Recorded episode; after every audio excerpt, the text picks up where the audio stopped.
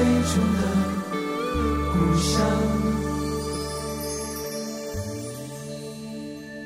合上眼，为你祝祷，心声轻得会飞。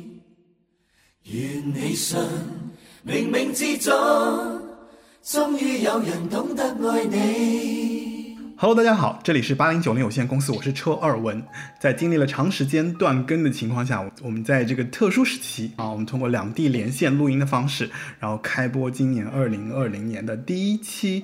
呃，八零九零有限公司的节目，那这期节目其实是我们以往节目当中的第四十四期。我们要来聊一聊曾经的一个大歌手，然后这个大歌手呢，就是如果我们一旦谈起他的作品，对于我个人来讲，包括对于今天的嘉宾来讲，可能也都会信手拈来。想提一提，就是其实他有一些歌会给大家带来很大的一个特定的回忆，像朋友啊，就是一定会让你想起你的同学、你的好友在你们毕业的时候的一些场景，然后还有他的就我。在前年我们做过的一期节目，讲到了一个武侠电视剧的配乐当中啊，有那个《刀剑如梦》这首歌。那这首歌呢，也会让你想起小时候在电视机前观看武侠节目的那个很热血沸腾的那个状况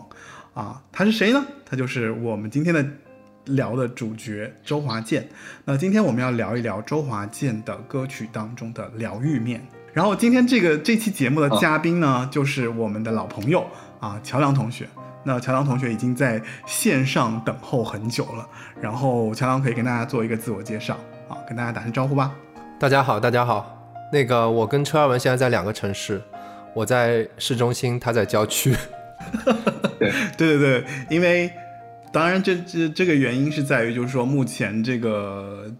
这个大家也知道，就现在我们处在一个特别特殊的时期啊，就是，呃，新冠肺炎的这个疫情的时期，所以我们没有办法出门，然后没没有办法聚集在一个地方，对，我们各自隔离在家，对，然后但是又很想通过八零九零有限公司来给大家传递一些，呃，正能量吧，所以就我们通过在线录音的方式来录这一期的节目啊，希望大家能够呃收听并喜欢。OK。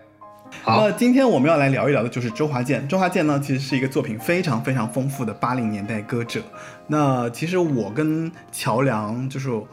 我跟嘉宾呢，我们也不妄图说，我们通过这次节目来完整的把这个人给大家介绍清楚，啊、就聊清楚。所以就是说，我们其实是通过这次节目的方式来挑选，在他上百首作品当中，聊一些我觉得是非常有治愈系以及给大家能够带来感动的一些作品。对，其实我们这档节目，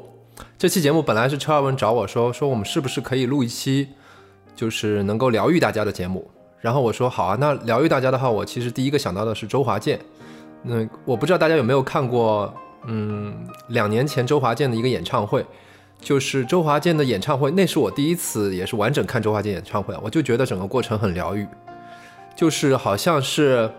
你在一个很温暖的家里面，在。看一个家人在你的沙发上跟你来唱歌的感觉，所以我觉得在现在这个时候就很需要，可能像这样子的声音来给大家一些温暖。所以我们今天做的这期是周华健，但是和以前不一样的是呢，呃，我们可能不太会说介绍这个人介，呃，从头介绍到尾，而是我们挑了一些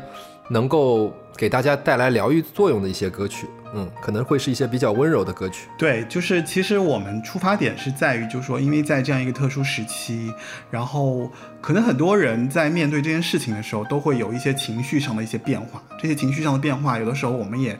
很难去捕捉，对于个人在这个事件当中会产生什么样的影响。但是作为我们就这个八零九零有限公司，以及我们一直以来在聊就是音乐这件事情，那么。我们就通过当然是呃，一方面是我跟乔梁这样的一个对话，然后这样一次就是启发说，那我们挑一个人，挑一个人的歌，然后挑他的这些作品，然后从他的作品当中挑一些能够给大家带来一些带来治愈的这样的一个歌曲吧。然后就说到了周华健这期节目，其实第一首歌我就想给大家放的是《让我欢喜让我忧》这张专辑里面的《我站在全世界的屋顶》。呃，我们先来听这首歌吧，然后听完我们再来聊关于这首歌的一些想法。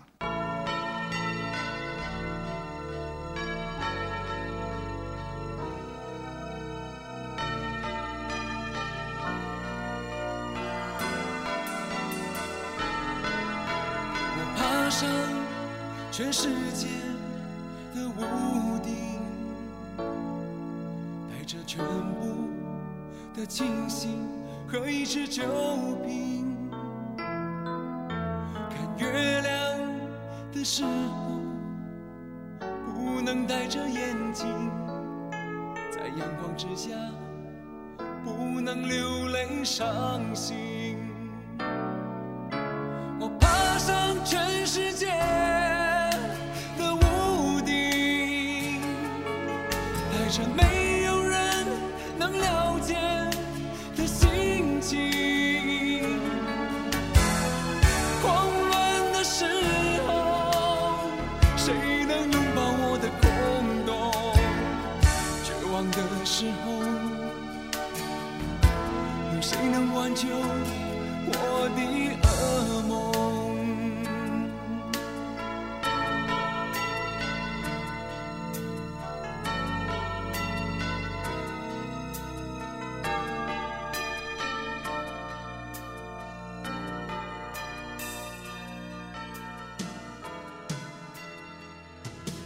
为什么第一首歌挑这首歌啊？嗯，这首歌其实有一个背景啊，就这首歌其实是在八六年的时候啊，张艾嘉的原曲。然后这首歌当年是在张艾嘉的那个就是《你爱我吗》那张专辑里面。当时其实张艾嘉好像还没有特别火，因为还没有到《爱的代价》那那个部分。对，所以当时这张专辑其实我觉得对于张艾嘉来讲，其实也是非常有纪念意义的，因为在他那么多就是我们其实这个节目其实我们以前聊过，就是关于民歌手啊，关于民歌运动的一个起源。然后张艾嘉那张专辑也是非常有背景的，就这张专辑的这个背景是因为当时他那张专辑的制作人就是回声的制作人，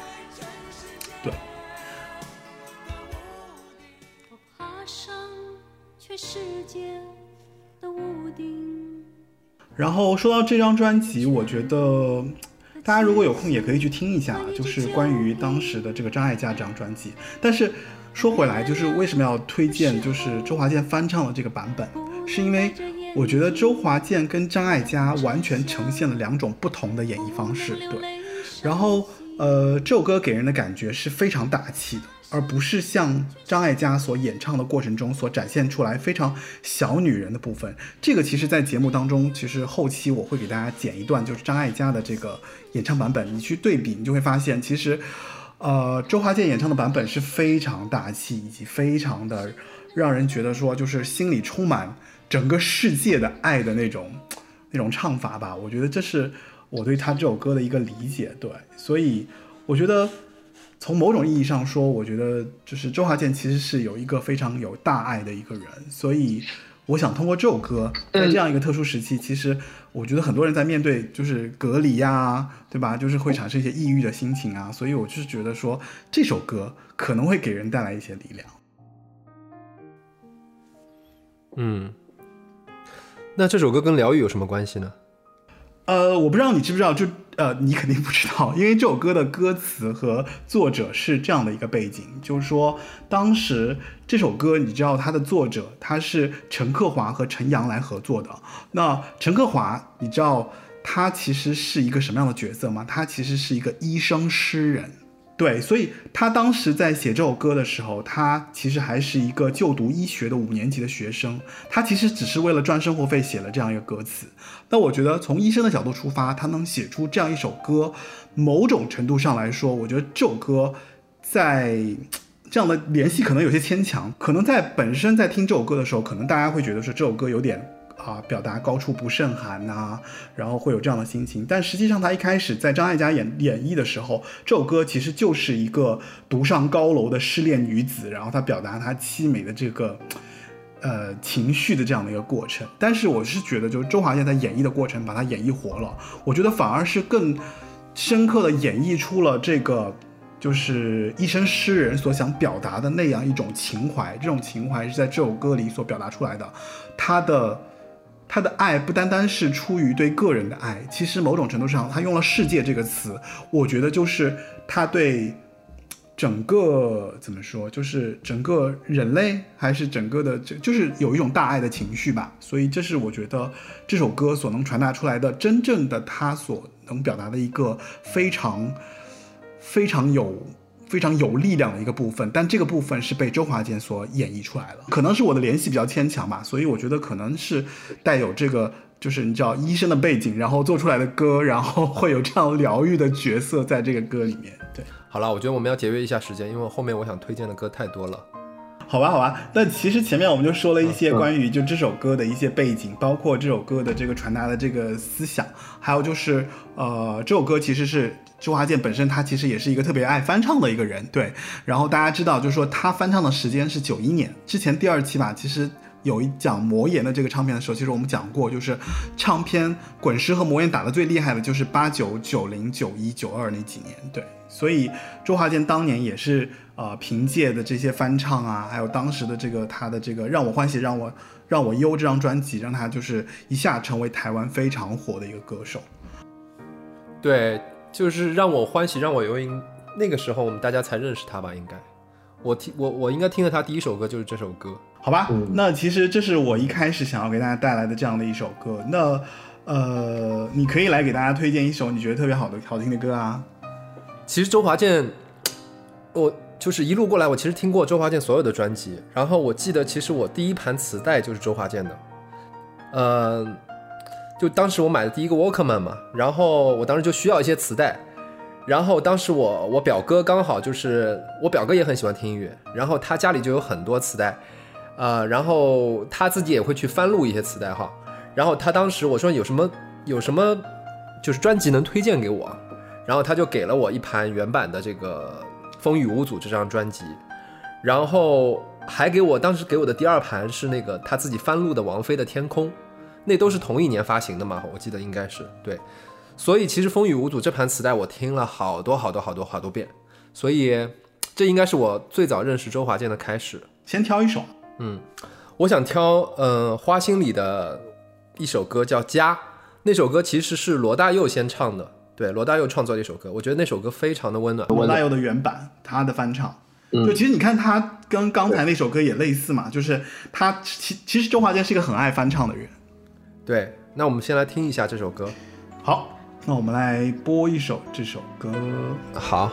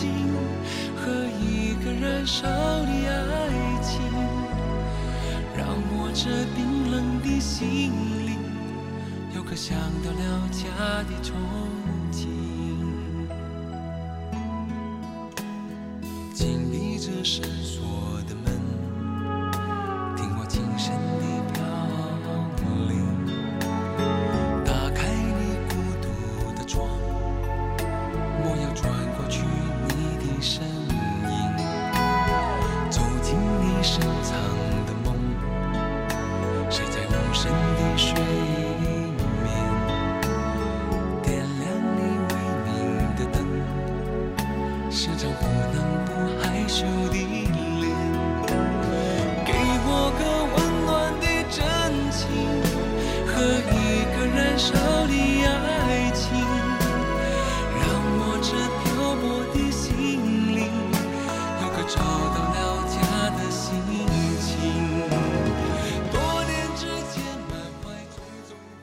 而且我觉得他的演绎跟周华健不是跟罗大佑真的相差太大。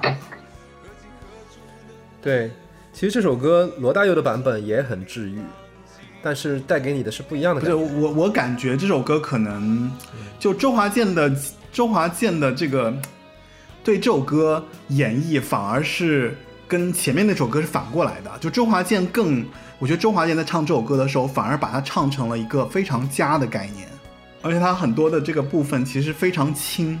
产生就是演唱的非常的轻盈。就他这个歌的感觉，就像你说的，就可能家里有一个人坐在你的旁边，然后他给你传达这种很温暖的情绪的这种、这种、这种演绎方式，是吧？对，其实很少听罗大佑写这样的歌。《家》这张专辑其实是罗大佑八五年出版的一张专辑。那其实当年这首歌，就许多人感到很非常莫名啊，觉得就是，呃，因为罗大佑其实就是一个抗议歌手嘛，愤怒青年嘛，对吧？然后反而在《家》那张专辑里面，他变得非常的温情又内敛，对他他的演绎方式是分非常温情的。而且他就是，其实那张专辑里面，其实很多人也几乎感受不到他里面的，就是他以前的那种什么知乎者也啊，那种非常悲壮的那种那种情绪和气氛啊。所以其实家当时是对对罗大佑来讲，他其实是想非常急的找到一种，就是说他可以休息，或者说有一个地方的有一个地方休息的这样一种情绪，嗯。但是其实挺讽刺的，你知道吗？就这张专辑当时在。就是理论上讲，他的这张专辑是风格是非常保守的，但反而这张专辑其实是当时在台湾当局送审过程中未通过的歌曲最多的一张。不过我觉得，其实周华健和罗大佑的这种友谊，其实从当时就开始了，包括他跟李宗盛，对吧？就是也比较好理解，说他对他们后来成立了纵贯线，我觉得觉得这个过程非常顺。对，哎，你有没有去听过纵贯线的演唱会啊？我没有哎，我其实很想去听一场。没有吗？我去听过一次，说实话，就那个演唱会上，因为四个人站在台上哦，唱功的好坏一下子就比较出来了。周华健真的是中气非常足，而且就是很好听，音准也非常准，就是一个其实实力很强的歌手。我觉得他毕竟是在当年还是在华语男歌手里面还是是一块牌子，就是没得说，确实是金曲，也算是金曲歌王了，对吧？对，而且你听他现在的专辑，其实唱功没有任何的退步，和原来是一样的。不像有些歌手，其实岁数大了，声声音可能都会变，对吧？我我补充一下吧，我就前面其实我们没讲完，我觉得有一些东西我还是得补充一下，就是可能大家在理解家，包括就是因为刚刚一直在强调说家这首歌是罗大佑的一些一些一些故事嘛，就是关于这首歌他翻唱罗大佑的一些故事。其实我特别想说一下，就是家其实是当时在花心这张专辑里面的一首比较，我觉得比较被大家所不太就是呃特别熟悉，或者说特别的呃。就是不是当时花心这张专辑里面最为出众的一首歌，对吧？这个是这个是一个对一个事实，对对吧？但是其实花心当年这张专辑对于周华健来讲，其实花心是一个成为他一个事业高峰的一个一个一张专辑，就是九三年他出的这样一张专辑。那这张专辑其实在当年的华语的全球销量，其实也是排到了呃蛮前面的这样的一个程度，而且是当年的白金唱片啊。然后对花心这是尤其是花心这首歌，那花心这首歌呢，大家我我相信就是说。老一辈人其实六七十年代或者七八十年代的人对这首歌是完全是达到一个就是国民级认知的这样一首歌，对吧？我相信啊，对我觉得对，我我对我我觉得是有这样的一个概念在的。那但是花心这首歌它其实是有一个有一个背景的，就是花心这首歌是来自于原来的日本作曲家喜纳昌吉的一个作品。喜纳昌吉是谁呢？喜纳昌吉是当时台呃日本的一个反战的一个人士，他呢其实是呃他其实是那个他是一个冲绳人，就那霸。啊，他其实是当时是创，就是写了一首冲绳的民谣，这首冲绳的民谣叫做《花》，这首歌你在说《花心》这首歌吗？对《花心》这首歌的原曲哦是来自于喜纳昌吉，就日本这样的一个反战人士所创作的一个冲绳民谣改过来的。嗯然后这么说听起来是有点日本的感觉、啊。对，因为这个这个这个版本，我觉得我可以在后期我可以剪一段，就是花的原始版本来比较，就是《花心》这首歌。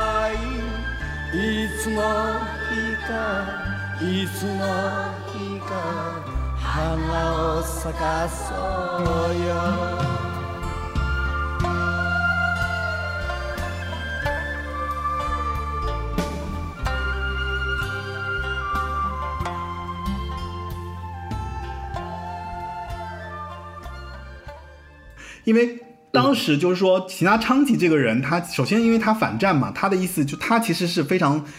急呼他自己有一个理念，叫做用乐器去取代武器，对，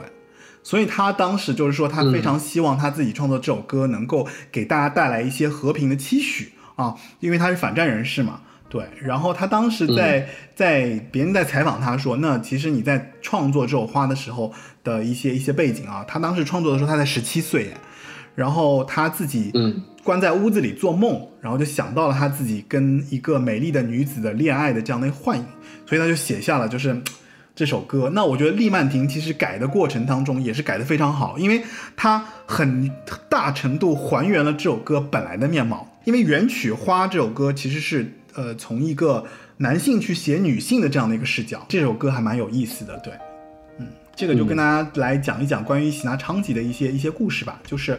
因为出于我觉得，就是这首歌其实还是蛮有意思啊，就是它是通过这样的一个方式呈现。所以，呃，首先我觉得它的冲绳民谣的这样的一个背景，以至于这首歌本来其实就特别适合流行，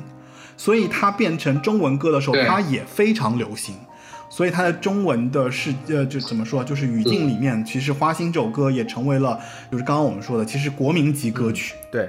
其实就像周华健这样子的歌手啊，因为相当于滚石的招牌，对吧？其实他每张专辑的主打歌还是比较，怎么说呢？可以说比较讨巧的，就是说像《花心》啊，《风雨无阻》，呃，还有包括《朋友》，其实这几首歌都特别火，对吧？但其实我个人。不是特别喜欢这几首歌，就是好像它能打动你内心的东西会少一点。我觉得可能也是由于，就有点像，对，有点像，比如说林志炫的那个《单身情歌》，就是说你知道这首歌会火，但是我自己个人并不是很喜欢，它可能传唱度比较高。其实它的像《花心》这样的歌就就带有一些这样的特征，所以其实而且大。对这些歌大家比较熟嘛，所以其实今天节目里面主要想给大家推荐的不是这些特别熟的主打歌，不，所以就是说会挑那个《花心》里面的家这首歌，就是我觉得就家可能更有那个很微温的情绪和那个让人坐下来慢慢倾听，然后来聊一聊心事的这样的一个一个情境，对吧？对。然后其实准备材料的时候，我在看他的之前的这些专辑哈，就是我觉得就是每个年龄的人啊。可能他自己总会有可能有两三年是听音乐的高峰，然后那两三年的专辑他可能会听得非常熟，嗯，然后我觉得对于我来讲，可能就是在九六、九七、九八那时候，所以呢，其实对于我来讲哦，当然周华健九八、九七年之前也有很多很好听的歌，但我真正开始，呃，把他一张专辑听很多很多遍呢，其实是在可能是九八年的《有故事的人》那张专辑。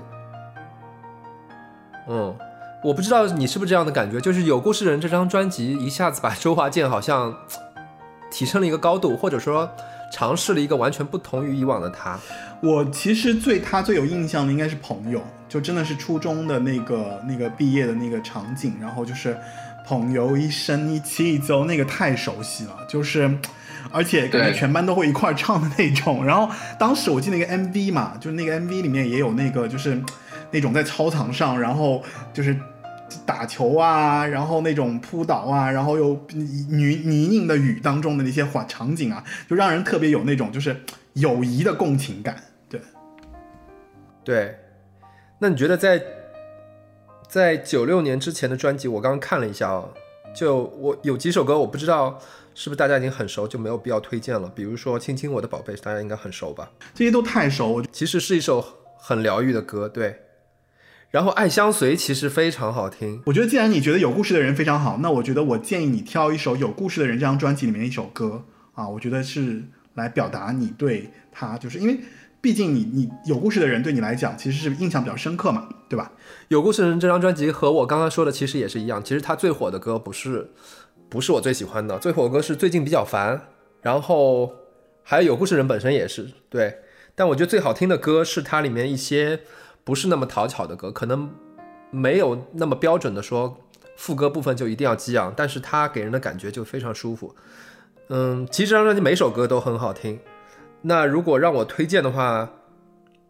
我想推荐，其实有两首歌都很好，一首是《健忘》，《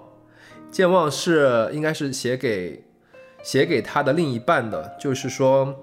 尽管他自己是一个很健忘的人，但是他没有忘了去对对方表达自己的爱，是一首非常温暖的歌。嗯，然后如果还要再推荐一首的话，那就是《谁来晚餐》，但《谁来晚餐》有点有点悲情，所以我我觉得我们今天推荐《健忘》这首歌吧。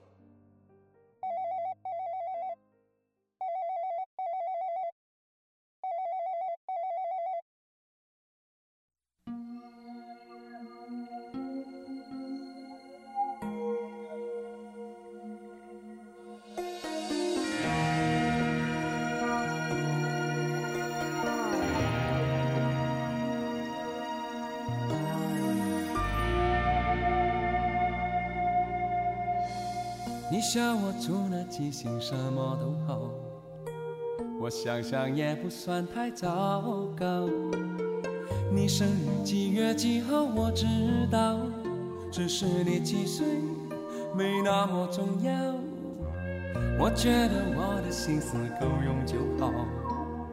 再不想储存太多烦恼。只要能和你一起享受到老，我会把幸福。都写成小草。我可能忘了生气，也忘了坏心情，只记得要逗你开心。曾有过什么风雨，我很难记得仔细，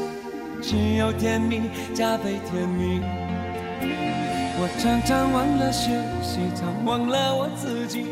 只记得别让你担心。要你那么聪明，我怎么活到如今？忘了一切没有关系，我有你。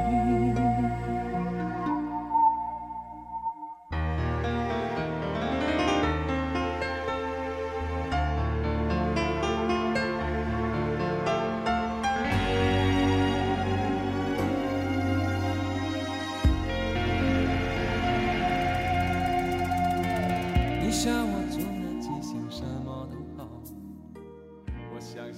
其实周华健很多歌，你觉不觉得他前奏都有会有一些小心思，尤其是像《风雨无阻》的那个开头，嗯，这个你看他开头有一个电话打录音，对，会加一些音效。而且这张专辑的那个主打歌不是有故事的人嘛？有故事的人的 MV 应该是我看过台湾的 MV 里面第一次出现 LGBT 情节的吧？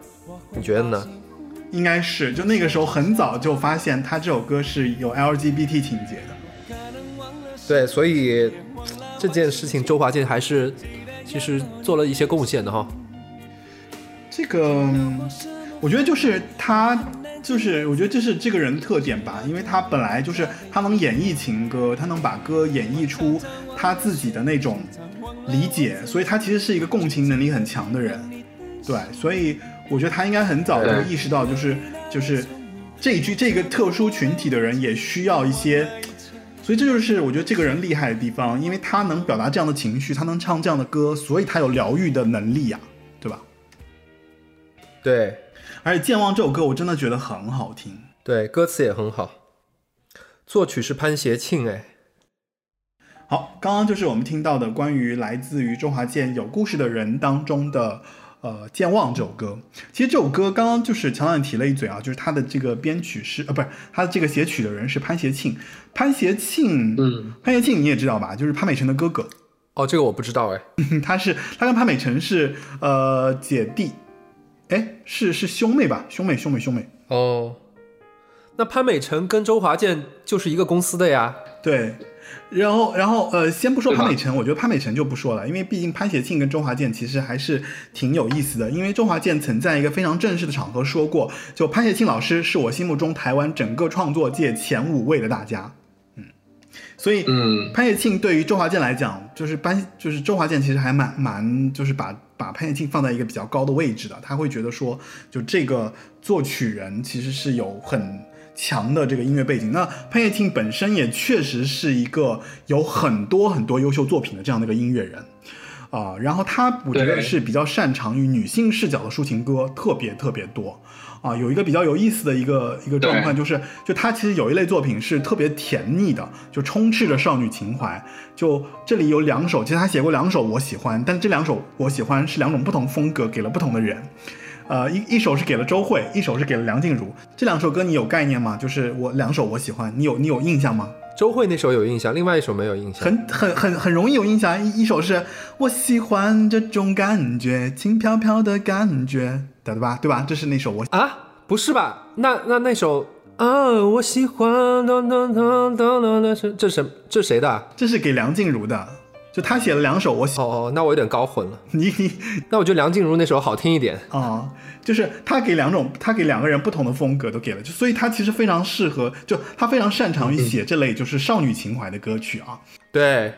你有听过那个潘协庆自己的嗓音吗？他其实出过一张，我有听过他他自己嗓音也是非常细腻的一个一个男生嗓音。对，然后你看啊，他除了这个少女歌曲，他也会写一些非常都市的，就日常细腻、缠绵悱恻的。这这一点其实跟李宗盛有点像。其实像什么“爱你不是两三天”啊，“当爱在靠近”啊，这些其实都是他写的。对，然后直到九八年的新世纪那头几年，其实他写过一些相对来说更冷僻，然后更特殊，呃怎么说，就是更更有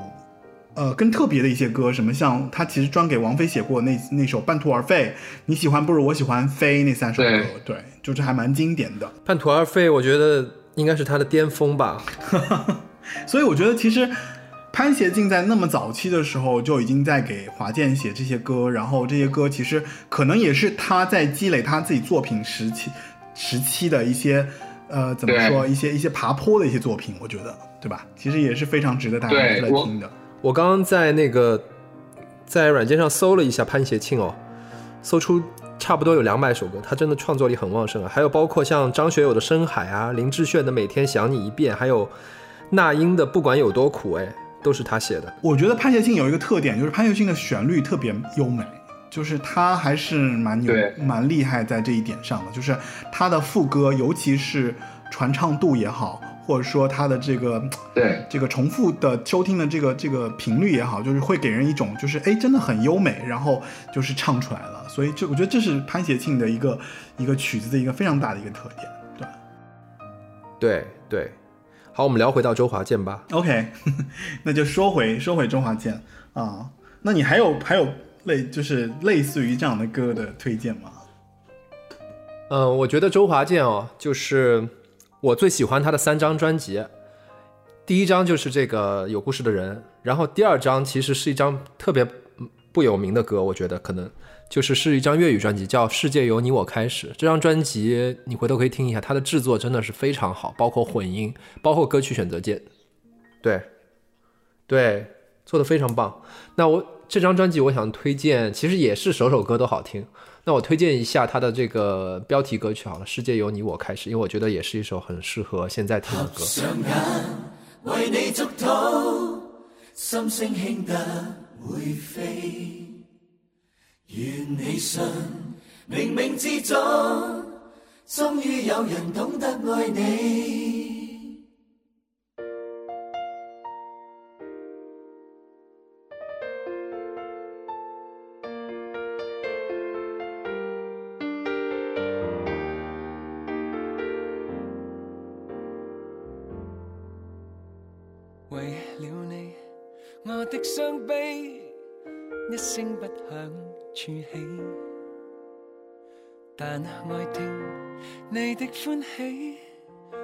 心听一世紀。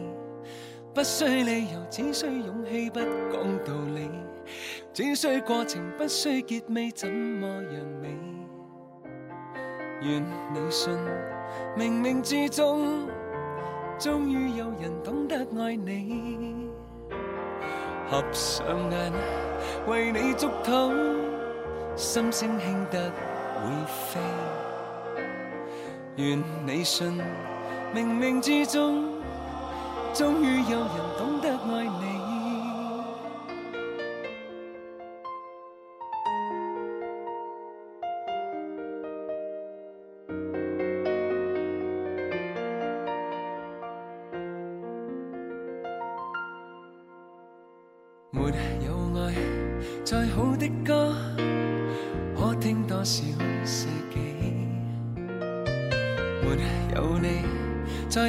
多心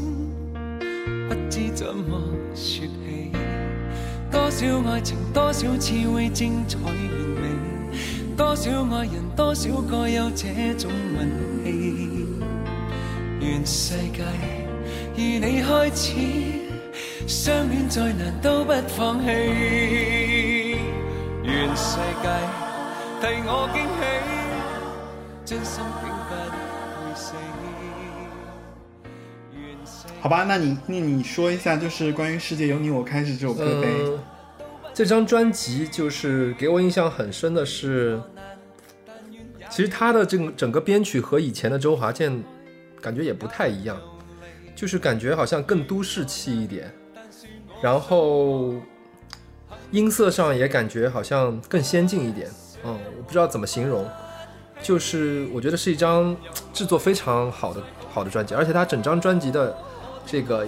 连贯性和这个整体曲风的一致性啊，我觉得也是非常好的，和有故事的人非常相像。然后里面有两首歌，而且这个名字上是呃对应的，一首歌叫《男人缘》，一首歌叫《女人缘》。你听过这两首歌吗？不太熟了。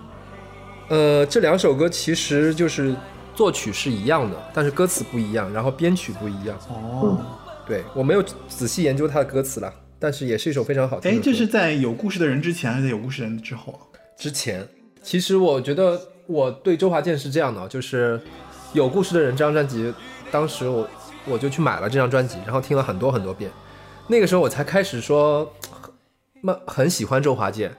然后又去回听了他以前的一些专辑，包括这张《世界由你我开始》，然后就发现哇，这张专辑简直是宝藏。但这张专辑不是很火，对吧？这张专专辑不是很火，然后有几张周华健的专辑，我个人觉得不是很很喜欢，或者说没有制作那么好。比如说《朋友》这张专辑，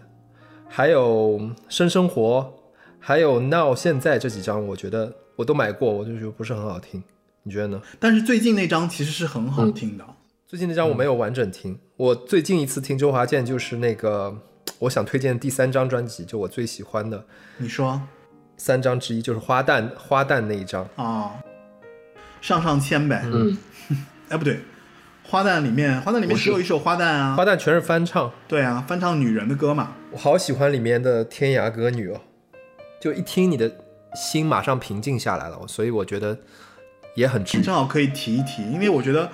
周华健，我不知道大家有没有有没有概念，就是周华健在唱这些，就之前其实大家有对他有一个采访，就是说提到周华健说，那你其实包括像他自己写的那个《明天我要嫁给你》嘛，就是他的那个出发点，包括那个词啊，那些那些东西，就是说，其实周华健是一个非常会站在女性视角去考虑这些问题的人。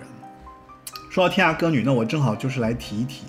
大概意思是什么呢？就是其实他在唱花旦的时候，他真的是以女性的视角去看待这首歌，然后他唱的这个过程，他也不是说用一个男生去唱这个《天涯歌女》，他会他会站在一个就是说自己就是一个女性的这样的一个角色去唱《天涯歌女》，他会觉得自己是一个怎么说，就一个女生，然后用这样的一个哭腔去唱这样的歌。啊，这是他演绎这首歌的时候的一个出发点，就他的理解是这样子的。所以别人在说，那其实你是一个就是因为他有唱很多武侠歌曲嘛，包括他后来也跟张大春合作嘛，就做那些江湖类的、啊，一就是那种比较比较原生态的中国传统那个那个音乐的时候，其实就是男性角色会更更突出，所以他在做这种。就是你刚刚提到那种像《天涯歌女》这种歌的时候，其实他会把自己完全放在一个女性视角去去去沉浸在这样的一个角色去演绎那个作品。这也就是为什么说，就前面其实我们提到有故事的人里面，他会有那些 LGBT 的这个视角。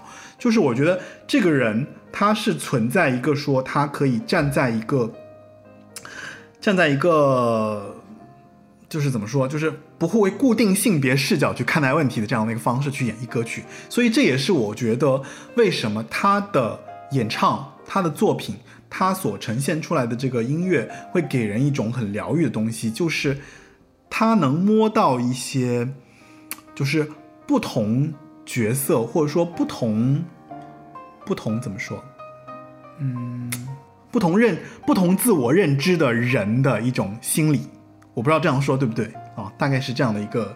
一个一个形。对，其实这张专辑应该从企划上面就是这样做的，因为它的封面也是他，他去画了一个女装，对吧？对对对。然后包括里面的那个问翻唱的那翻唱的问，其实里面。就是也没有说像有些歌手会把里面的女人改成男人，他还是以女人来形容自己。对对对对对，他就是他就是这样的一个一个一个一个演绎方式。对，这是这是好像之前就是说采访的时候他自己都这么说的，就是说我会觉得自己就是一个女人的这个角色去唱这首歌。对，我觉得蛮厉害的，就是他能能做到这一点。对，这张专辑他挑的歌，包括这首，包括编曲，其实都很好听。我非常喜欢里面的人质。然后甜蜜蜜、哭砂、天涯歌鸟，哎，都很好听。那你最喜欢哪一首？花旦里面我最喜欢的是花旦呀。花旦是里面的唯一一首原创吧，对吧？对对对对，因为我我觉得花旦那首歌我挺喜欢。妹妹入戏太深。没有，因为我自己我自己会去唱嘛，因为其他那些歌其实我翻唱不出来他那种那种状那个状态。但是花旦这首歌我自己有录过一版，我觉得唱起来还蛮爽的，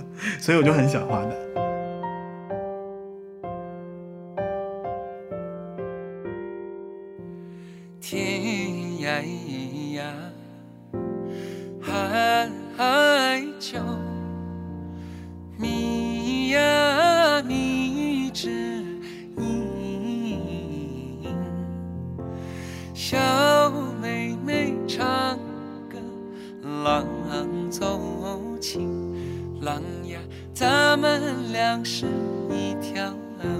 心，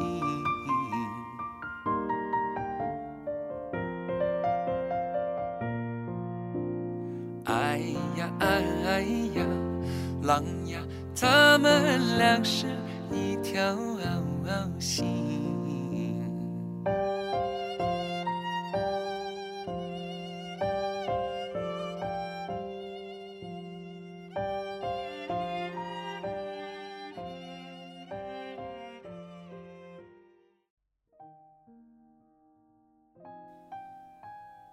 其实我们今天其实推荐的歌只是他的一个面相，然后我在其实回听他所有专辑的时候，发现他其实还有另外几个面相，比如说他其实是一个弹吉他为主的人，所以他有很多非常适合吉他弹唱或者适合乐队的歌，比如说《一起吃苦的幸福》里面有一首叫《在云端》，然后还有一些吉他弹唱的歌，对。但是这些歌因为不太适合今天主题啊，所以我就不推了。九五年的我愿意去等。其实这张专辑里面也有他的第三、第四个面相，就是他其实有一类歌是，嗯，怎么说呢？我怎么形容？比如说怕黑和那个孤枕难眠，其实是一一个面相的歌，你觉得吗？嗯，差不多。嗯，就是很八十年代，然后很主流，或者九十年代早期的那种。我觉得可能受西方的一些。主流流行音乐的影响的那个歌，这张专辑其实符合今天主题就两首歌，一首是《亲亲我的宝贝》，还有一首是你喜欢的会有。我愿意去等吗？我愿意去等。我，嗯，不是我特别喜欢的一首歌。嗯，我是觉得你刚刚提到你喜欢的会有几个，我觉得这首歌不错，我们可以先放这首。对，这首歌我觉得是也是非常温暖的一首歌，可以一起来听一下。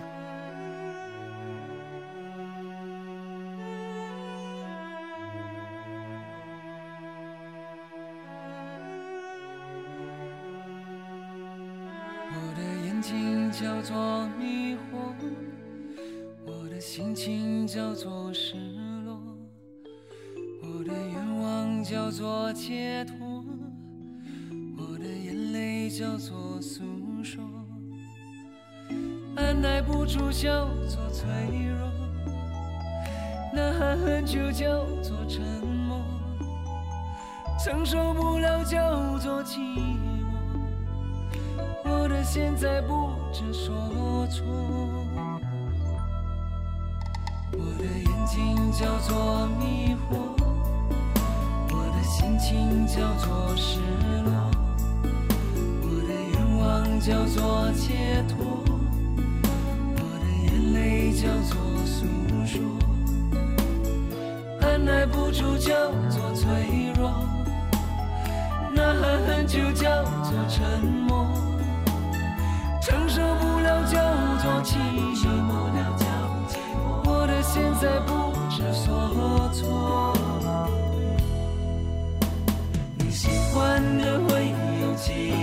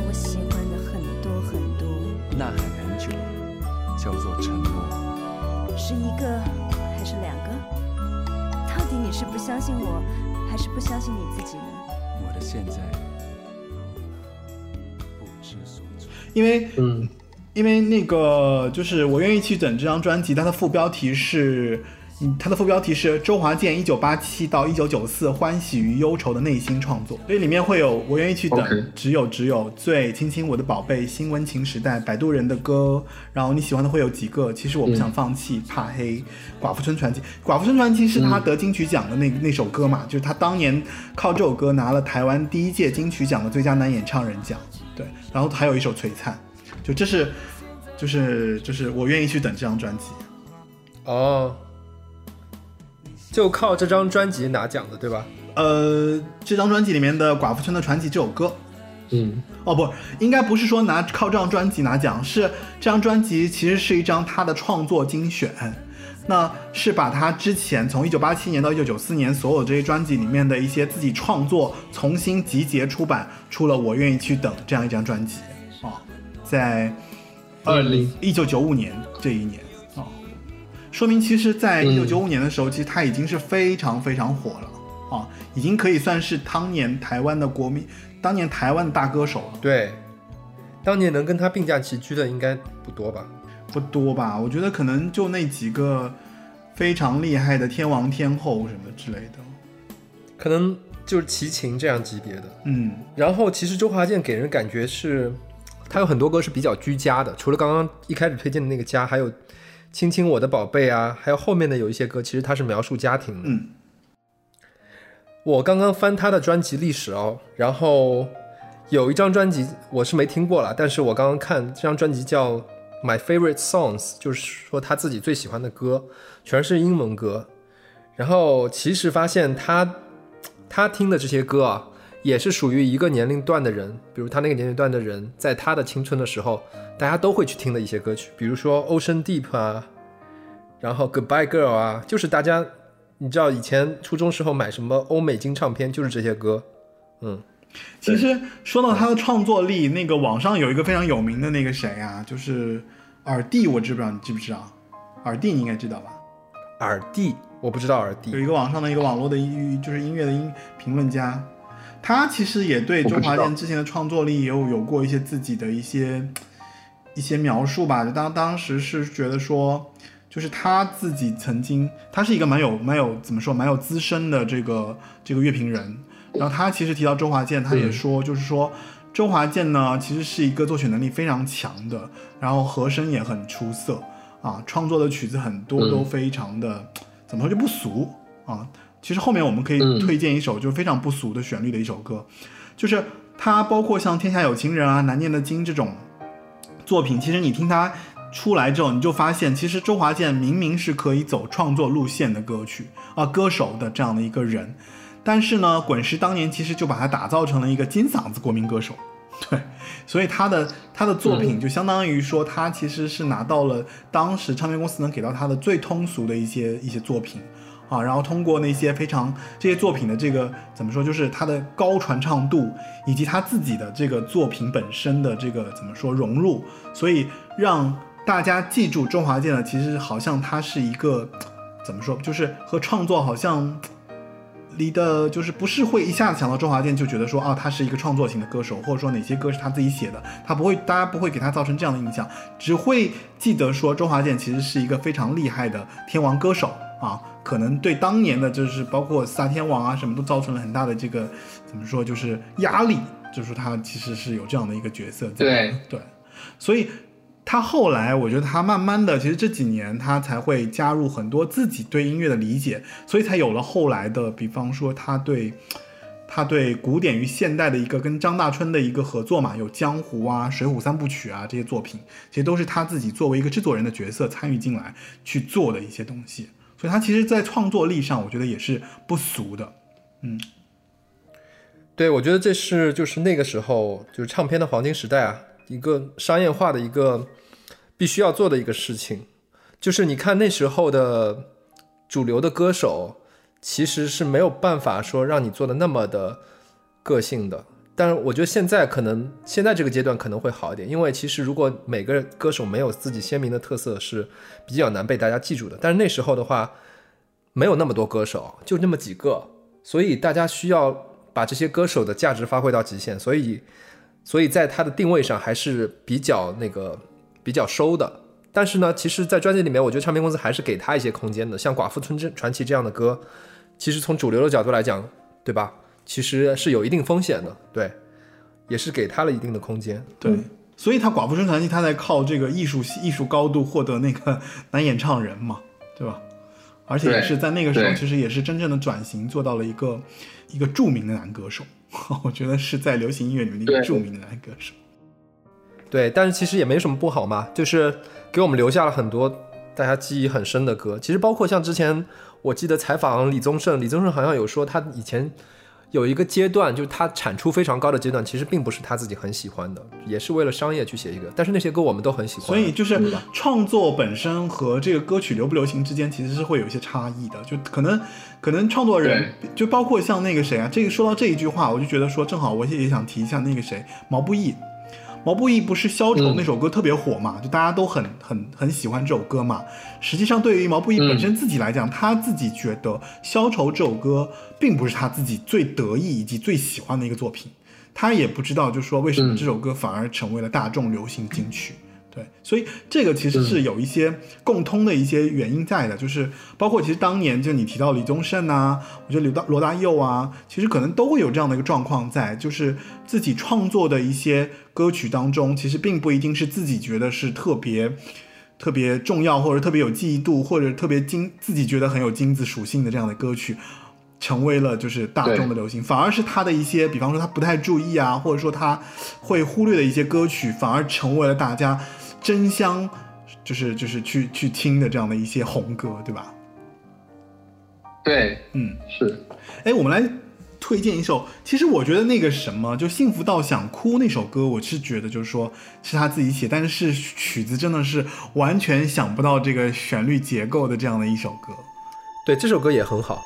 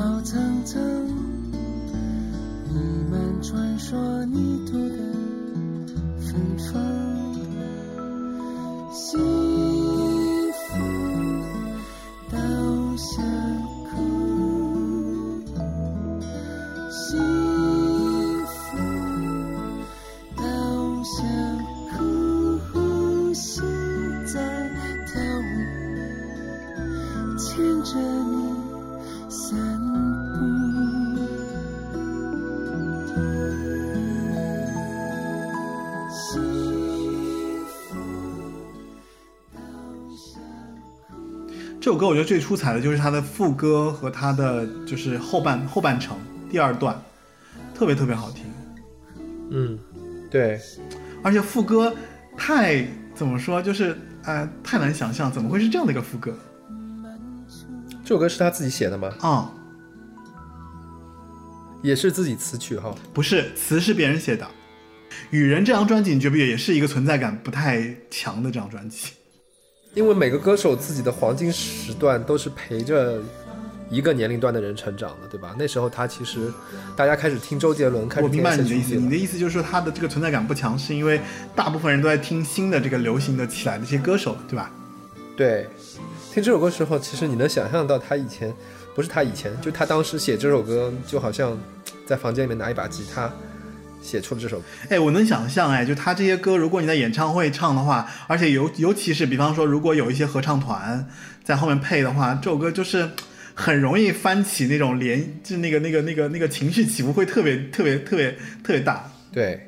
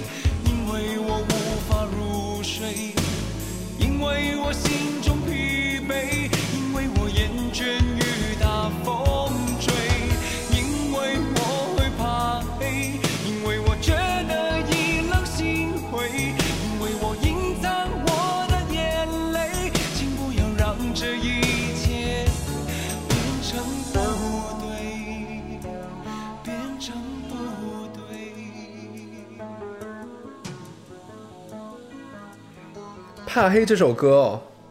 怕黑就是一首，就是一首以前就觉得很好听，然后去 KTV 点这首歌，其实会发现哇，真的好嗨哦。然后就跟有点像那个庾庾澄庆的《靠近》，就是属于你在 KTV 唱的话，觉得啊好嗨，很好，很容易唱，而且很好听。那这首歌我不知道，嗯，因为我不知道它的背景哎，我就觉得好听。我跟你说，我推荐的点就只有好听也没有什么故事。OK，怕黑这首歌，我觉得就是说，呃，其实是就是怕黑这首歌，其实也是当时比较火。为什么？因为它其实也是让我欢喜让我忧里面的一首歌啊。然后呃，就是我们提到其实周华健，我觉得周华健的作品，包括他自己，尤其他自己创作作品，就他这个人本身啊，就是其实我们前面已经提到很多了，就是他其实真的是一个会以自己的角度去出发的一个人。就他真的会去通过自己的体悟、自己的感受去写一些东西。那最早期的时候，就其实你前面也提到了，就是关于卡拉 OK 的这个这个这个部分，就是其实很多制作人在挑作品的时候，就是在挑这首歌适不适合卡拉 OK。然后其实他在写这首歌的时候，就说周华健，因为别人也在问嘛，就是你当时在写，问他说，那你怕黑当时这首歌的这个背景是什么？就是周华健特别朴实，他的意思就是说我也是一个正常人。我也有快乐，我有不快乐。那呃，虽然我是一个男男男人，但是呢，我在就这他说这首歌非常简单，就是我在停电的时候我是会害怕的。那我是一个怕黑的男人，然后他的意思就是说，那男人就可以不怕黑吗？也不行吧。所以。嗯，他在写这首歌的时候，他其实就在坦白自己在谈一些事情，而并没有完全说我为了考虑市场，我为了考虑销售，我为了要去做一首适合卡拉 OK 的歌去做这样一首歌，不是的，他的出发点真的是完全出于说我自己，因为真的我怕黑，所以我写了一首这样的歌，但是呢，他恰巧。又很符合当时的这个流行的这样的一个文化，或者大家把它放到 KTV 里面发发现，哎，这首歌其实很好唱，然后就就就成为了一首很经典的一首歌曲。但我觉得这首歌相反，我觉得就是为了市场而生的，为了卡拉 OK 而生的呀。它就是一首为了主流而主流的歌，一六四五也是一首，对，很很主流的一个。其实不是，就是其实周华健自己也说了，就说其实是不是的。就他自己写的时候，并不是说为了是迎合市场。对他承认，他其实早年有很多歌曲，就其实就我们提到过很很熟耳熟能详的一些歌曲。他说，对那些歌曲其实就是为了适合卡拉 OK 去创作的。但这首歌其实，嗯，就是他的想法很简单，就是因为怕黑的这样的一个念头才起的。可能他的旋律型有符合那些形态，但是他的出发点不是哦，嗯，这个就很难讲了。然后。其实提到这首歌，我觉得我可以提提一个作品啊，就是因为当年就是说，就是周华健其实是一个给大家造成很大影响的这样的一个男歌手嘛。那其实网上有一个人，就是笔名叫做彝人部落，然后有一个这样的一个作者啊，他真名叫蒲佳明，他写了一本书。他写了一个回忆录，这回忆录的名字还取了一个特别有意思的名字，叫做《白衣飘飘的年代》。然后一个歌迷记忆中的流行乐坛黄金十五年，讲一九九一九八四年到一九九八年的这样的一个一个记忆，就是他记忆当中的当时台湾流行音乐的一些一些回忆。其实里面提到很多歌手，然后就提到了周华健。嗯，然后他提到周华健，就说当时其实周华健就是一个平民天王，然后在台湾乐坛他其实叫做天王杀手，所以这个。这段时期就是九三呃九三九四吧，就是在那个年代一直横跨大概就是台湾流行音乐十几年，就说其实周华健在那个年代其实就造成了这样的影响。那当时比较有代表的其实就是《让我欢喜让我忧》那张专辑，对，然后里面就有提到这首歌，对，嗯，所以我觉得就是说这首歌其实有它的这个这个这个怎么说，就是它既有背景。啊，也有一些一些他自己的创作的一些初衷，然后我觉得其实也是符合现在就是我们今天这个主题嘛，就疗愈嘛。我觉得每个人可能都会有一些害怕的东西，不一定是说害怕黑，在生活中，你比方说你怕怕小动物，怕某一种动物，有的人可能怕狗啊，怕猫啊，有的人可能怕一些就是奇奇怪怪的东西，可能有对吧？就是我觉得。就是每个人可能都会在这样的情况下会有一些应激的反应。那对于这样的音乐人来说，他有这样的一个一个一个一个出发点，说那 OK，我因为怕黑，所以我写了这样的旋律，写了这样的歌曲。然后我是觉得这首歌其实也从某种程度上来说，可能也是作者本身啊，就是希望疗愈自己的一个出发哦，所以就选了怕黑这首歌。呃，接下来你还有别的歌要推吗？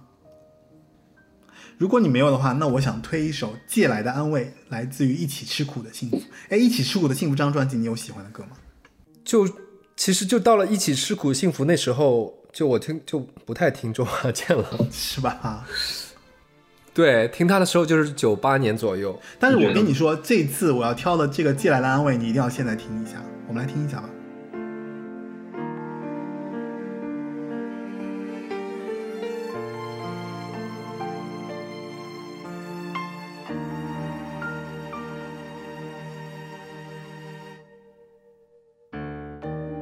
就像彩虹，只在雨后天空。你出现，打开了一扇门，坐过了站，意外的美景不再雨季，我却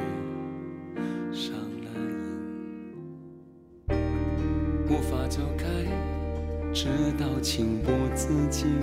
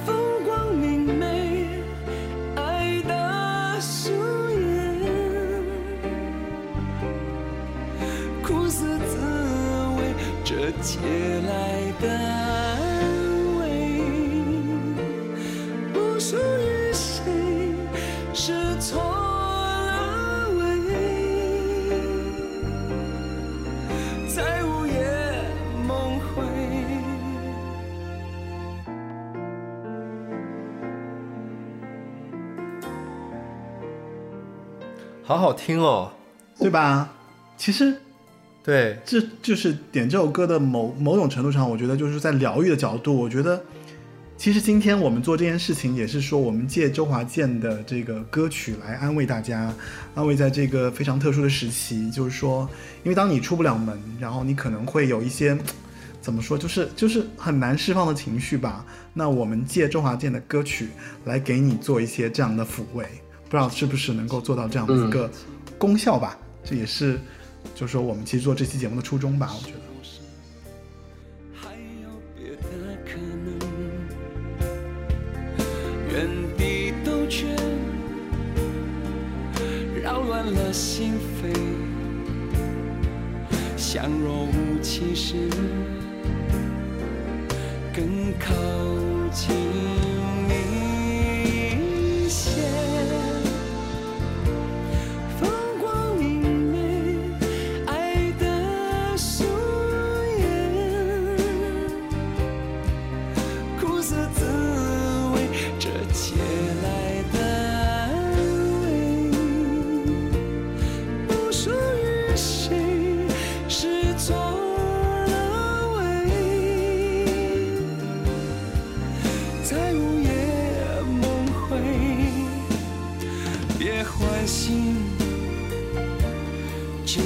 这失乐园，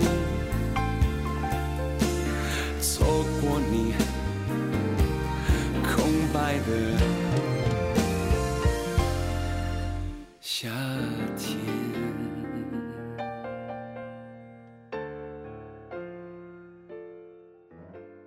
OK，那这首歌就是我们的《借来的安慰》这首歌。其实说到这首歌，我觉得还得提一提，就是你刚刚提到关于嘉凯的这首歌也是主打歌吧？呃，我不太清楚它是不是主打歌，但是这首歌其实是因为这首歌其实已经蛮后面了，就像你说的，可能记性嗯大家已经就是、呃就是已经不是特别熟知的这张专辑，因为已经到零三年了嘛。嗯，然后当年这首歌的创作者就是陈嘉凯，他其实是一个马来西亚的创作歌手。那他其实签的，他是、嗯他是零九年签到了马来西亚的滚石。那他，我觉得其实嗯。周华健其实作为一个滚石的老大老大哥，对吧？你这八几年就出来出来混的这样的歌手，那有这样的新人，他肯定是还是就是之前其实我们也讲过，就唱片公司里面就老带新嘛，就是其实周华健其实就是一个老带新的这样的一个角色，他他就。带了这样的一个一个一个陈嘉凯的这样的一个角色，但陈嘉凯有点可惜，因为这个人他其实就出了一张专辑，这张专辑叫《呐喊》，他当时这张专辑里面有首歌叫《飞行九四三》，然后创作人是伍家辉，伍家辉其实也是一个。呃，这几年会慢慢冒出来的一个一个一个创作人，是也是马来西亚的创作人。他当年就是做了，呃，八八幺那张专辑，呃，那张伍家辉是他这张专辑创作人，是吗就是里面一首歌叫做《飞行九四三》的创作创作人。当时哦《呐喊》这首歌，其实《飞行九四三》《飞行九四三》是很有名的，因为他靠这首歌，他获得了当时的一个奖，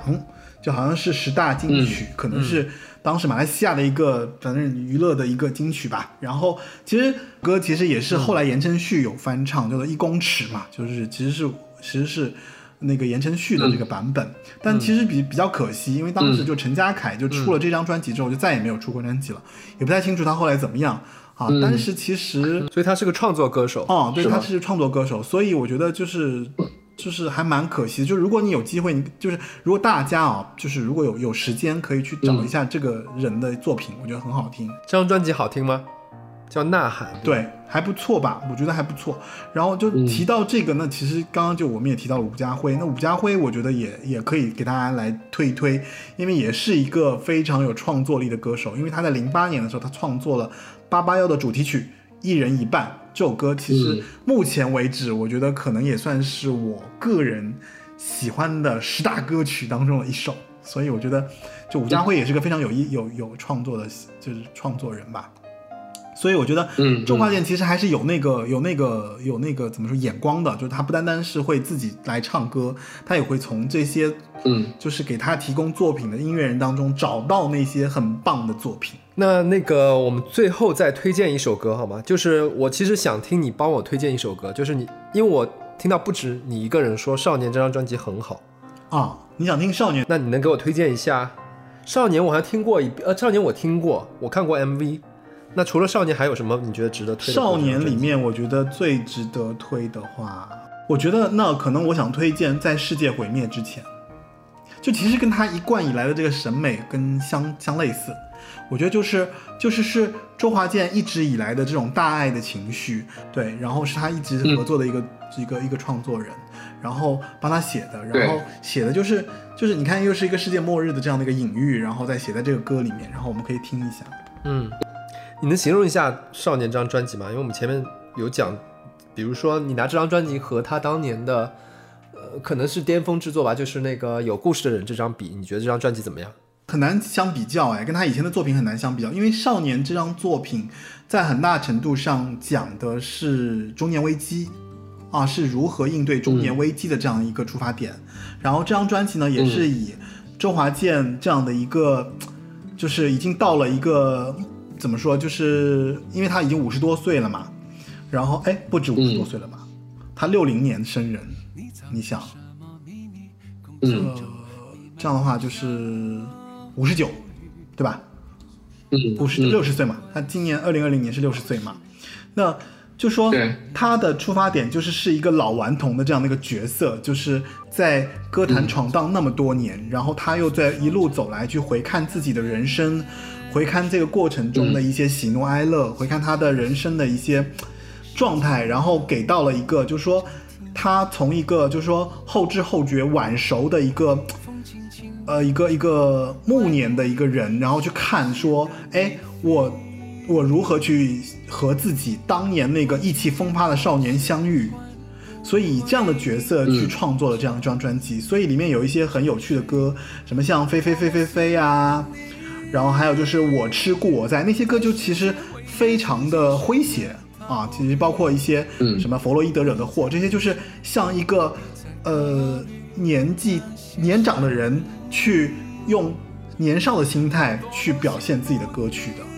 然后我觉得在世界毁灭之前，就是就比较的怎么说，我是比觉得比比较豁达的心情啊，非常的非常的放开，然后是可以有怎么说。很豁达的面对自己渐渐老去，然后可能会面对不如意，可能会面对未来不断的这个困难，或者说甚至面对自己要苍老下去的这样的一个心态哦。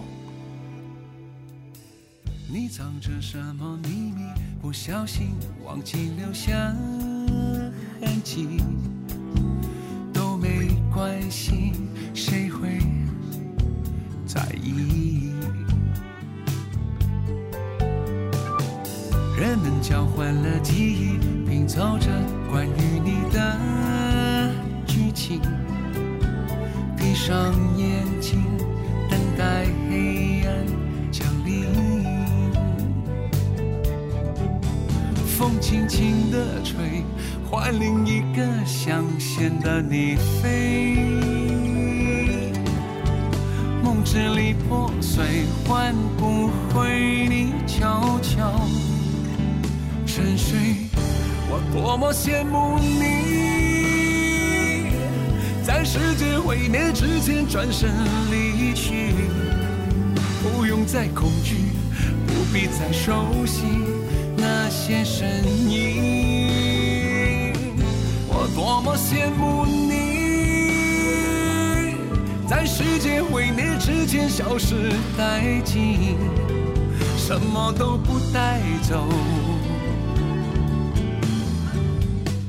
我多么羡慕你，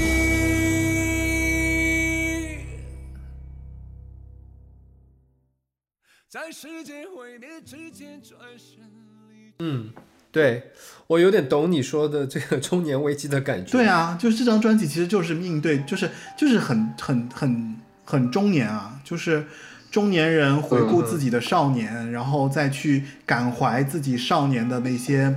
措施、美好以及那些时光，就是很珍惜那段时间。所以他这张专辑整体的感觉都是这样子的。对，而且因为他的角色也非常成熟嘛，所以他的这个就是这个非常成立，就这张专辑非常适合他，就是他的这个角色感特别强，就是真的很很是他当下的心情才会演绎出来的这样一张专辑作品，我觉得还挺好的。然后他其实这张专辑里面有两首 bonus，我觉得建议你听。这两首歌有什么特别的吗？为什么要写成 bonus？就是可能应该是他自己的，就没没有完全完整编曲的作品吧。就是其实那两首更 demo 一些。哎呀，我觉得我现在很少有时间能够完整的听一张专辑，基本上就听了大概两三首，然后就要被什么事情打断了。那我我我我是会养成习惯啦，就是其实听歌这件事情对我来讲还是会，我会放出一定的时间去专门去听歌。就是不一定是整块的时间，但是可能如果说我决定要听歌那，今天这个时间段我就一定会就是完整的，比方说这张专辑里面的一首歌一首歌一首歌一首歌听下来。当然我也会挑啊，听歌的时候干嘛呢？还是说就坐在沙发上就专心？就坐在沙发上听歌，就是我会很认真的听歌，就是我会给一首歌一，比方说我我至少会给一首歌五分钟的时间，就是嗯，如果有一些歌可能一开始我觉得真的是听不下去，那我就会跳。然后，如果这首歌我觉得还不错，那我就会听听听听听听听看这首歌里面有没有我觉得特别认同的部分，或者特别喜欢的旋律，或者说有哪些歌词，就是我还是会花一点时间在一首歌上，就是我会给一首歌的容容忍度，就是至少我会花三分钟时间给你，啊，三到五分钟的时间给你。如果这这三到五分钟时间你还打动不了我，那不好意思，这首歌可能我就要切掉了。所以你听歌的时候不会同时做其他事情。很少，就如果我真我是会很认真的花会花时间听歌的人，对，因为我想我有的有些歌我有些专辑我还是会买啊，专辑我还是会买啊，那我买了之后，如果我就随便听一听，那会很不值吧，对，所以就是、嗯。就是可能听歌这个习惯对我来讲还蛮重要的，就是我可能会真的花时间去听歌，然后通过听歌这件事情来达到一个说。我也不知道会达到什么，就是对我来讲，我会比较比较会像完成任务一样去听一张新专辑。如果这张专辑我愿意听的话，现在要真的是不做任何事情听歌，真的是很奢侈。可能对于我来讲，别人可能，比方说有些人可能他就真的会花时间去看一本书，那我呢就真的会花时间去听一张专辑。对，张专辑去、去去，当然。前提是这张专辑真的是很认真制作的啊！如果这张专辑就是你、嗯你一看你也是拼的，或者说他的这个创作本身初衷也没有说好像很完整，或者他每他的那些东西都很散落的时候，因为这些东西其实我听了那么多年歌，其实也有些有一些经验，我会从一开始就会有一些自我的判断。那我如果认定这张专辑嗯我要很认真听的，那我就会坐下来认认真真的把它每一首歌从头至尾的听完。还有一些原因是在于，那确实这么多年听下来，那有一些歌手确实是陪着一带着感情的，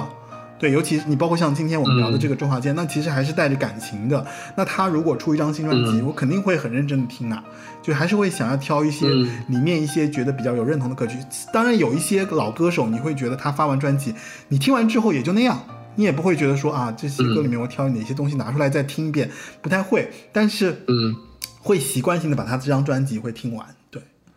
哦，嗯嗯嗯嗯，呃，其实节目也经。就是也蛮长时间，那我其实我们后面再再来两首吧，我觉得其实也差不多了。嗯，再来一首吧，我觉得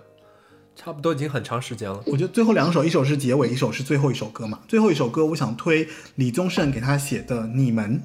因为我觉得李宗盛如果好，这首歌我没有听过。就就是如果说提周华健不提李宗盛，我觉得也不太合适，对吧？就是。就是对，好像李宗盛其实也给他写过很多很很多很棒的歌曲。那前面其实有我们很熟悉的歌曲，当然我没有没有放啊。但是我这这边我就很想给大家放一首，就是李宗盛的《你们》这首歌。这首歌跟周华健什么关系？因为是李宗盛专门为周华健写的，里面的歌词写的是周华健的粉丝，就是歌迷。这首歌的哦，其实有点像什么呢？就你可以现在开始放，就是这首歌的出发点有点像那个张学友的《他来听我的演唱会》。但是李宗盛是用李宗盛的笔触写的周华健的歌迷。有天若有人问，这一行烟尘滚滚，成败不论，我给自己打几分？我会说我很努力。也祈祷好运气，而追根究底，十九岁离开华富村，就靠你们，战呀战，超级革命哪都跟，学校，当我快进到结婚。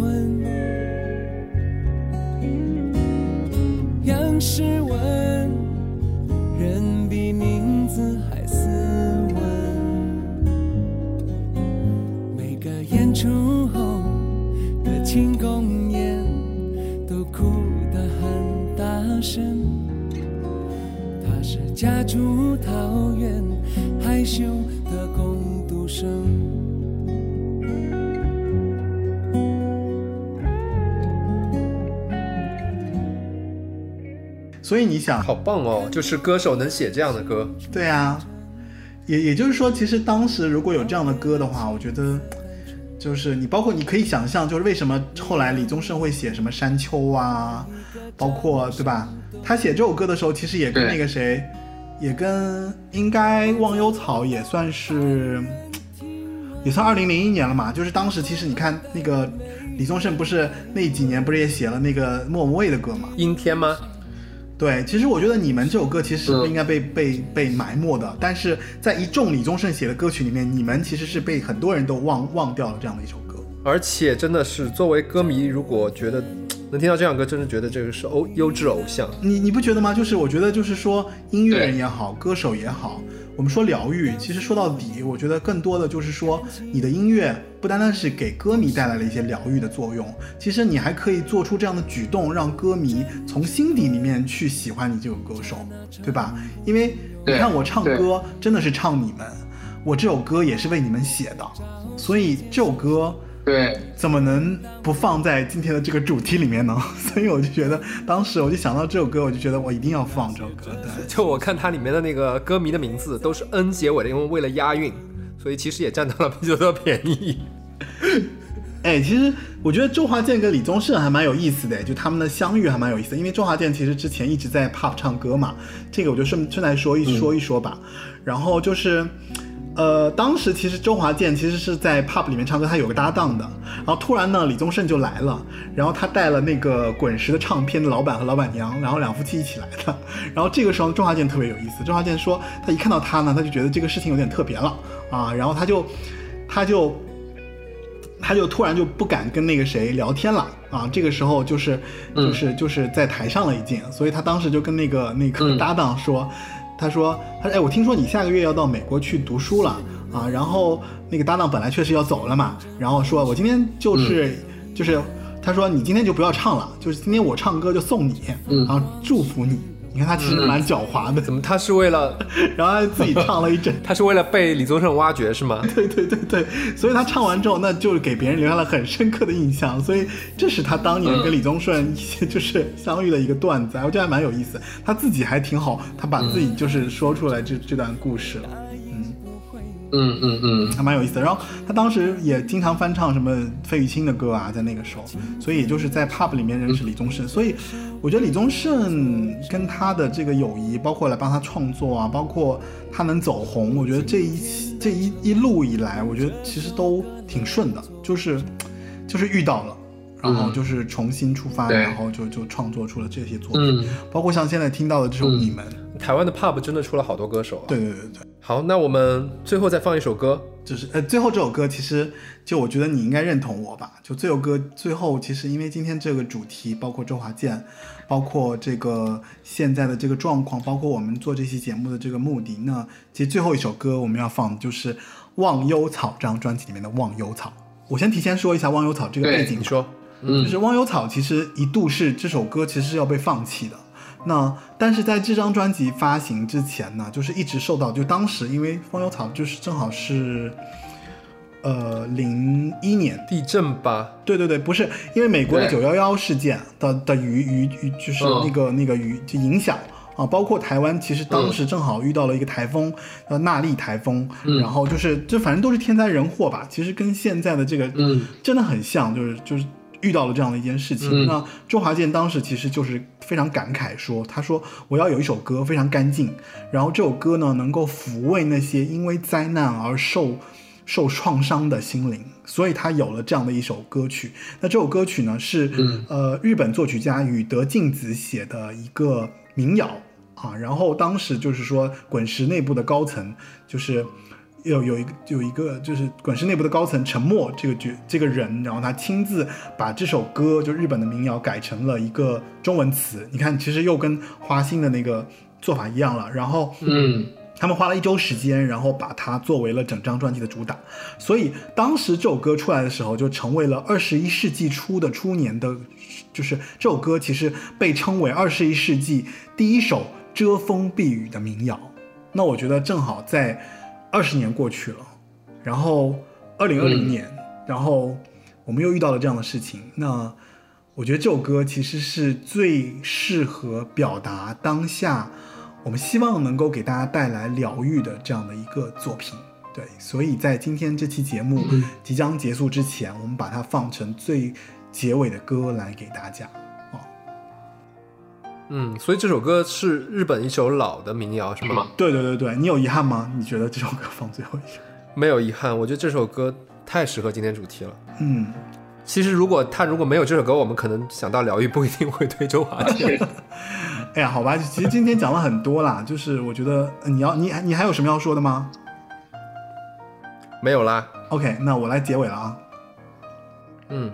呃，二十六岁出第一张唱片，然后唱了三十三年的周华健啊，然后媒体给他的定义是歌坛侠之大者，他确实也做到了这样的一个角色。那也许现在的青年们不一定能意识到他曾经有多辉煌，但他的歌曲的疗愈那一面，其实是我们现在这个时代很难再从一个歌手身上去获得的一种一个部分吧，我觉得。所以今天我们选择了这样的一个。人选择了这样一部分，他的就是有带有疗愈功能的这样的一个他的一个面相，他的一个歌曲的一些面相。那呃，在这样一个特殊时期，尤其是今年的这个疫情的这个状况，就是希望我们今天所选的这个歌曲啊，希望八零九零有限公司所做的这样一次努力，能够给你在这样的一个阶段找回一份力量。好吧，所以这就是我们今天做这期节目的目的，加油吧，每个人，好吧。对，其实不知道我们听众里面有没有在湖北的听众，应该有吧？可能娇娇应该在武汉，这首歌就送给你们。反正我觉得，因为因为其实很多消息，其实我们看多了，就真的就是会觉得很伤心啊。然后我们也不知道用什么办法去给大家找到一个方法，说那你不要伤心。可是我觉得这个伤心是我们要记住的伤心，对。所以呢，我们只能通过音乐，通过一些我们能借来的一些一些武器来安慰大家啊。通过今天这期节目，那最后就让我们在忘忧草的的歌声中结束今天这期节目啊。好吧，那我们跟大家说拜拜吧。好，拜拜。嗯，欢迎下次继续收听八零九零有限公司。那八零九零有限公司已经上架网易云音乐、Podcast 以及喜马拉雅，你可以在这三个平台上收听到这个节目啊，订阅收听。当然，你也可以访问 www. 八零九零 fm. dot com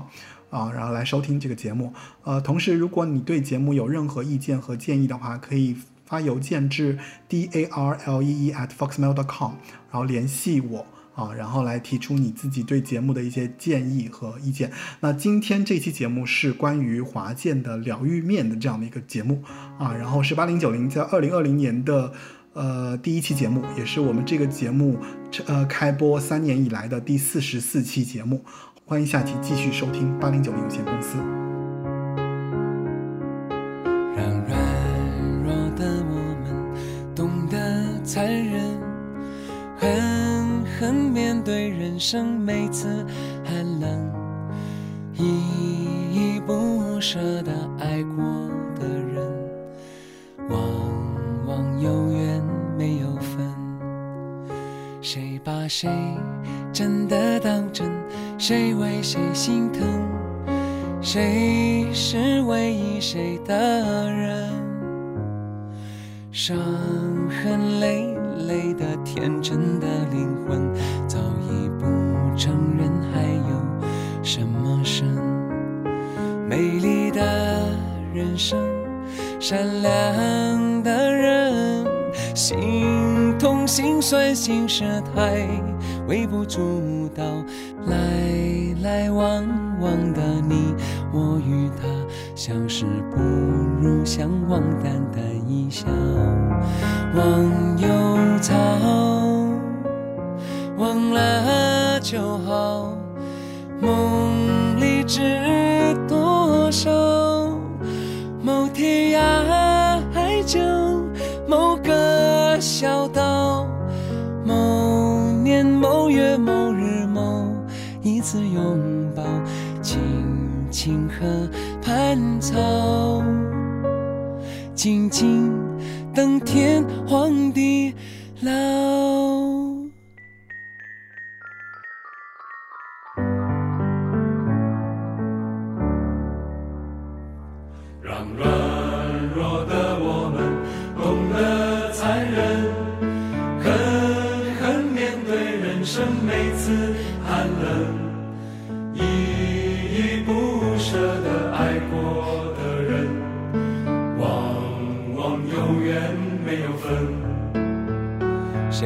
谁真的当真？谁为谁心疼？谁是唯一谁的人？伤痕累累的天真的灵魂，早已不承认还有什么是美丽的人生，善。